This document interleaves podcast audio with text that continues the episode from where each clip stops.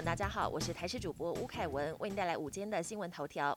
第六批到货的 BNT 疫苗在今天清晨五点四十一分抵达桃园机场，由华航 CI 六二航班从德国法兰克福机场起飞，再运到桃机。班机降落之后，清销人员先以消毒药水喷洒货舱，再送往冷储物流中心进行后续检验封监作业。根据了解，今明两天都有 BNT 疫苗到货，数量总共约一百八十万剂，渴望让更多民众实打。台北市一名四十多岁女性副技师确诊新冠肺炎，两名孩子就读台北市的国小，也已经启动预防性停课。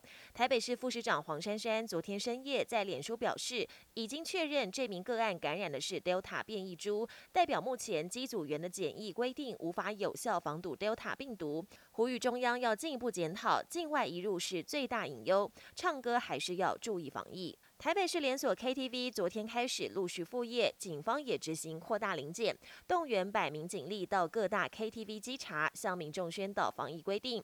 现在进 KTV 除了要量体温之外，也要扫描包厢的 QR code 进行十连制。警方也呼吁，疫情解封欢唱之际，还是要遵守防疫规定，戴好口罩。国际焦点。美国国安顾问苏利文六号在瑞士跟中共中央外事办主任杨洁篪举行会谈。由于这次是闭门会议，不开放媒体采访。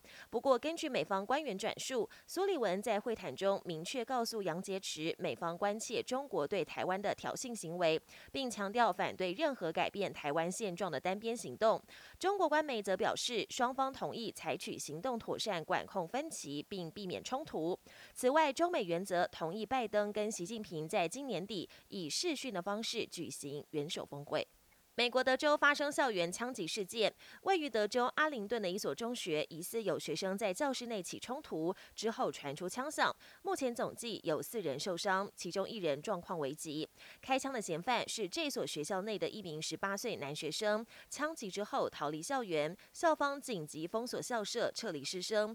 不过稍早，枪嫌已经自行带着律师向警方自首。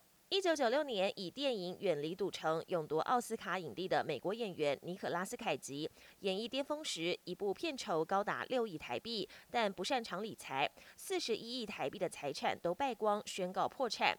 最近还被发现，在赌城拉斯维加斯的餐厅发酒疯，结果被当成酒醉的游民轰出去。本节新闻由台视新闻制作，感谢您的收听。更多内容请锁定台视各节新闻与台视新闻 YouTube 频道。